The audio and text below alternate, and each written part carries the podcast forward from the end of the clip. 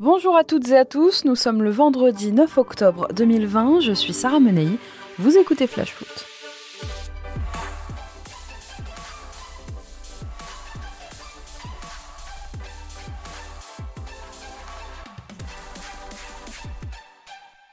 On commence par notre fait du jour.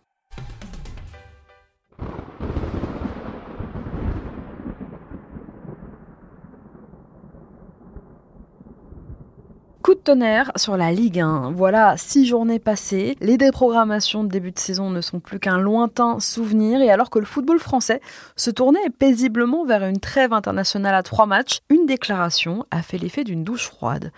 Nous voulons rediscuter le contrat de cette saison. Voilà ce que lance dans l'équipe jeudi Raume Rores, le patron du groupe espagnol Mediapro qui diffuse l'essentiel des matchs de Ligue 1 et de Ligue 2 depuis la reprise des championnats. Raume Rores pointe l'effet de la crise économique frappée de plein fouet par celle-ci. Le groupe demande à renégocier son contrat de droit de diffusion qui doit lui coûter 780 millions d'euros par saison. Mediapro a remporté, je vous le rappelle, il y a deux ans, l'appel d'offres des droits TV pour la période 2020-2024. Et à l'époque, beaucoup de présidents de clubs avaient accueilli le nouveau venu avec grand plaisir, se réjouissant d'avoir fait grimper les prix de la Ligue 1. D'autres, certains concurrents, avaient dit que c'était un peu de la folie et mettaient en doute la solidité financière de l'acheteur. Alors il y a deux mois, il avait payé avec retard. Mardi, le groupe n'a pas honoré sa deuxième échéance financière de l'année d'un montant de 172 millions d'euros et a demandé donc un délai. Le groupe souhaite repousser le versement qui était dû à la LFP au 5 octobre, un chèque que doit ensuite redistribuer la Ligue au club le 17 octobre prochain. Et c'est précisément pour cette raison que la LFP a refusé d'accorder ce délai de paiement au groupe. Et pour les clubs français, bah, c'est une petite catastrophe qui se profile quand même, très affectée déjà au printemps par le Covid et par l'annulation de la fin du championnat. Eh bien, les présidents de Ligue 1 comptaient beaucoup sur cette manne promise par Mediapro, une hausse quand même conséquente par rapport au précédent contrat. Ils comptaient sur ça pour passer à un palier économique. Eh bien, aujourd'hui, la crainte ultime au sein du football français, c'est le scénario d'un nouvel appel d'offres à relancer un peu en catastrophe en cours de saison pour obtenir des montants qui seront de toute façon largement inférieurs à la manne actuelle. Bon, nous, on va s'intéresser au terrain. C'est la trêve internationale pendant encore une semaine. L'occasion de faire le point sur les joueurs de Ligue 1 appelés en sélection. On commence par Danilo, dernière recrue du Paris Saint-Germain au Mercato. Qui est ce joueur qui pourrait jouer avec le Portugal contre les Bleus dimanche remplaçant mercredi soir face à l'Espagne, laissé sur le banc au profit de Ruben Neves? Danilo n'est pas entré en jeu. À 29 ans, il compte 39 sélections avec le Portugal pour deux buts inscrits. Passé par Parme ou Laris Salonique en début de carrière, il est revenu au Portugal en 2013 avant de s'engager avec Porto deux ans plus tard. Son prêt payant d'une saison est assorti d'une option d'achat dont le montant est estimé à 16 millions d'euros à peu près. Sur le papier, c'est un renfort de poids pour Thomas Tuchel au milieu avec un profil vraiment de récupérateur, ce dont le coach allemand euh, ne disposait pas vraiment, à moins de faire jouer Marquinhos au milieu. Et peut-être euh, finalement Danilo, la sentinelle tant attendue depuis le départ de Thiago Motta. Dimanche, le sélectionneur portugais Fernando Santos pourrait faire tourner et les supporters du PSG auront peut-être l'occasion de se faire une première idée sur Danilo. Du côté des Portugais, mais du LOSC cette fois, notre Wolverhampton de Ligue 1. Je vous en parlais hier, José Fonte est out à cause du Covid. Appelé en sélection, le défenseur lillois est finalement rentré chez lui après avoir été testé positif au coronavirus. Renato Sanchez, titulaire lui mercredi soir face à l'Espagne, a disputé l'intégralité de la rencontre. Il s'est notamment distingué par une frappe qui a touché le montant des cages de Kepa. L'autre Lillois, chez Cannes, n'a lui pas été appelé. Et Anthony Lopez, dont l'histoire avec la sélection est un peu tourmentée jusque-là, eh bien absent des précédents rassemblements, il avait fait son retour avec la Seleção, mais malheureusement, testé positif au Covid aujourd'hui, Lopez a lui aussi dû quitter la sélection pour rentrer à Lyon. Côté croate, que les Bleus affronteront mercredi soir un seul représentant de la Ligue 1, Douye Kaletacar. Le défenseur marseillais a disputé l'intégralité du match mercredi face à la Suisse. Victoire 2-1 des coéquipiers de Douillet. Pas de première sélection en revanche pour le Bordelais Thomas Basic, auteur pourtant d'un très bon début de saison avec les Girondins. Bon, Modric, Kovacic, Brozovic, faut dire qu'à son poste en sélection croate, c'est pas vraiment la concurrence qui manque. Mercredi, il fallait l'appeler Captain Julian Draxler, puisque c'est avec le brassard que le Parisien a marqué avec l'Allemagne.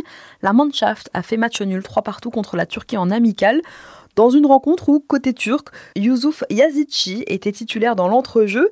Les deux autres joueurs du LOSC, Çelik et Yilmaz, n'étaient eux pas dans le groupe préservé pour le match de Ligue des Nations dimanche contre la Russie. Le même soir, trois Parisiens, présents eux aussi en sélection, mais avec l'Italie cette fois, Marco Verratti, Alessandro Florenzi et Moiskin, qui ont démarré sur le banc. Demi-surprise pour Verratti et Florenzi, pourtant habitués aux 11 de départ de la Nazionale. Mais comme l'expliquait la presse italienne, le sélectionneur Roberto Mancini a profité de cette rencontre pour faire quelques tests, quelques changements. Et Keane, finalement, est entré en jeu dans le dernier quart d'heure. Les Italiens ont écrasé la Moldavie 6-0. Mercredi toujours, les Pays-Bas de Memphis Depay et de Kevin Strootman se sont eux inclinés 1-0 face au Mexique, but de Raúl Jiménez, l'attaquant de Wolverhampton. Hier soir en amical, c'est la Belgique du lyonnais Jason Denayer qui a fait match nul un partout contre la Côte d'Ivoire du Messin Habib Diallo et du Rennais Jérémy Doku. Cette nuit, c'est l'Argentine de Leandro Paredes qui jouait son premier match des éliminatoires de la Coupe du Monde 2022. L'Albiceleste s'est imposé 1-0 à Buenos Aires grâce à Lionel Messi, unique buteur sur la pelouse de la Bombonera contre l'Équateur. Paredes était le seul représentant de notre Ligue 1 présent sur la pelouse. Le défenseur lançois, arrivé euh, cet été, Facundo Medina, était lui appelé pour la première fois en équipe A, mais il n'était pas présent sur la pelouse. Prochain match, toujours en éliminatoire de la Coupe du Monde, ce sera mardi pour l'Argentine contre la Bolivie. Au Brésil, qui affronte la Bolivie justement en éliminatoire de ce mondial, eh bien on devra faire sans Neymar cette nuit. Le capitaine de la Seleção est blessé au dos et ne s'est pas entraîné hier avec ses coéquipiers. Une blessure qui devrait lui faire louper la rencontre donc de cette nuit face à la Bolivie, mais pas celle contre le Pérou mercredi. Marquinhos, lui, est bien là, au contraire de Rafinha, pas appelé. Et Bruno Guimaraes, lui, appelé pour la première fois. Il devrait être déjà titulaire. Le Lyonnais devrait faire partie du 11 de départ de Tite ce soir. C'est un rêve qui se réalise, ce sont ses mots. On reste avec un joueur de l'OL, mais on traverse l'Atlantique, direction le continent africain. On parlait de Danilo tout à l'heure. Autre recrue de dernière minute en Ligue 1, Jamel Ben Lamri, recruté gratuitement pour un an plus une année en option par l'Olympique lyonnais, mais qui est finalement le nouveau défenseur des Gaunes international algérien, rock de la défense des hommes, vainqueur de la Cannes il y a deux ans. Il n'a pourtant que 14 sélections à son actif et va à 30 ans connaître sa première expérience européenne. Un autre lyonnais, c'est Oussem Aouar, qui a honoré face à l'Ukraine mercredi sa première sélection en équipe de France, mettant un terme définitif au feuilleton autour de la sélection algérienne. Islam Slimani ne lui en veut pas. Et dans le sens inverse, première sélection avec les Fennecs pour Mehdi Zerkan. Né en France d'un papa algérien et d'une maman marocaine, Zerkan avait le choix entre trois sélections, la France, l'Algérie et le Maroc. Et eh bien le Bordelais a finalement opté pour les Fennecs de Jamel Belmadi. Et qui dit première sélection dit bisutage. Daron, t'as plus de daron, tu le vois qu'une fois par an. Psychologiquement, ça tourne pas à rond. T'es pas à rond, financièrement, t'as pas un rond. t'as la bouille qui provoque des embrouilles, t'as vu, t'as le corps qui tue comme mensonge. Starfuckers, bon, on préfère quand même l'original de Rof. Physiquement, t'as le boule qui chamboule la vue. T'as la bouille qui provoque des embrouilles, t'as vu. T'as le corps qui tue comme mensonge. Un moment immortalisé par le Montpellierin Andy Delors. L'Algérie joue ce soir face au Nigeria son premier match de cette trêve internationale. À Lens, Gaël Kakuta ne participe pas à ce rassemblement qui doit voir sa sélection de la République démocratique du Congo affronter le Maroc du René Naïef Aguerd et le Burkina Faso de son coéquipier lensois Cyril Bayala, également appelé. Le milieu lensois est excusé par sa fédération pour des raisons familiales. Kakuta va en effet devenir papa. Et sans trop de surprise, Isiaga Silla, blessé au mollet, a déclaré lui forfait avec la Guinée.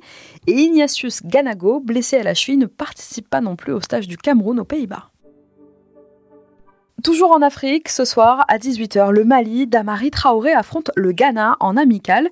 D'ailleurs, pendant cette trêve, le stade rennais est concerné quand même par le départ en sélection de 8 de ses joueurs, mais pas par le départ d'Emba Nyang, qui a demandé lui à prendre un peu de recul avec sa sélection pas convoqué avec le Sénégal qui affronte le Maroc ce soir et la Mauritanie mardi en match amical, eh bien Nyang ne paie pas seulement son absence de temps de jeu à Rennes depuis le mois d'août, ni sa situation d'ailleurs compliquée, mais le sélectionneur des Lions de la Teranga, Aliou Cissé, a expliqué que son attaquant est tout simplement absent à sa demande. Alors il faut dire qu'Mbayang est en route aussi pour l'AS Saint-Etienne. Le Sénégalais devrait, selon le progrès ce matin, passer sa visite médicale dans la journée chez les Verts et puis dans la foulée valider son prêt d'un an sans option d'achat. Alors vous allez me dire que le mercato est fermé depuis lundi. Oui, mais les Rennais arriveraient en qualité de joker. Avec le Sénégal, en revanche, le Parisien Idriss Gueye, lui, est bien là. Voilà ce qui s'est passé hier soir à la Méno avec les Bleus qui se sont imposés 5-0 face au Liechtenstein. Troisième succès consécutif pour l'équipe de France Espoir. Les joueurs de Sylvain Ripoll se sont baladés à Strasbourg pour revenir à hauteur de la Suisse en tête du groupe 2 des qualifications à l'Euro 2021. Le match était vite plié avec 4 buts inscrits lors de la première demi-heure de jeu. Le Lillois Jonathan Iconé et le Brestois Romain Fèvre y sont allés de leur but. Mais il y a un joueur de Ligue 1 qui s'est particulièrement fait remarquer, c'est le Niçois Amine Gouiri, directement impliqué sur les quatre premiers buts. Deux buts, deux passes D, voilà le bilan de Gouiri. Le joyau lyonnais fraîchement débarqué à l'OGC Nice a encore rappelé à ses anciens dirigeants qu'il était plus qu'une simple promesse. Finesse technique, intelligence de jeu bien au-dessus de la moyenne. Jean-Michel, si vous nous écoutez, Allez, place à notre déclat du jour. Elle est signée Valdemarquita. C'est mon cœur qui parle. vous avez un chef d'espoir qui est une grosse bite. Faut pas avoir la grippe. Ni la gastro. Je suis toujours le conquipé. Voilà ce qu'a déclaré le président du FC Nantes dans les colonnes du journal L'équipe ce matin. Interrogé sur la crise interne qui a secoué les Canaries en début de saison, Valdemarquita est revenu sur les relations conflictuelles depuis longtemps maintenant entre les éducateurs du centre de formation nantais et les entraîneurs de l'équipe première, qui, il faut le dire, se sont quand même succédés ces dernières années, 10 coachs en 10 ans, et à la fin, bah, c'est bien le président Kita qui vire équipé. Là, en l'occurrence, Stéphane Ziani avait au mois d'août reproché à Christian Gourcuff de ne pas assez faire appel aux jeunes du centre. Dans cet entretien à nos confrères de l'équipe, Kita a renouvelé sa confiance envers son entraîneur après ce début de saison plutôt morose. Les Nantais sont 16e au classement, je vous le rappelle. Et Kita a expliqué avoir séparé Gourcuff et Ziani et ne pas les avoir obligés à travailler ensemble.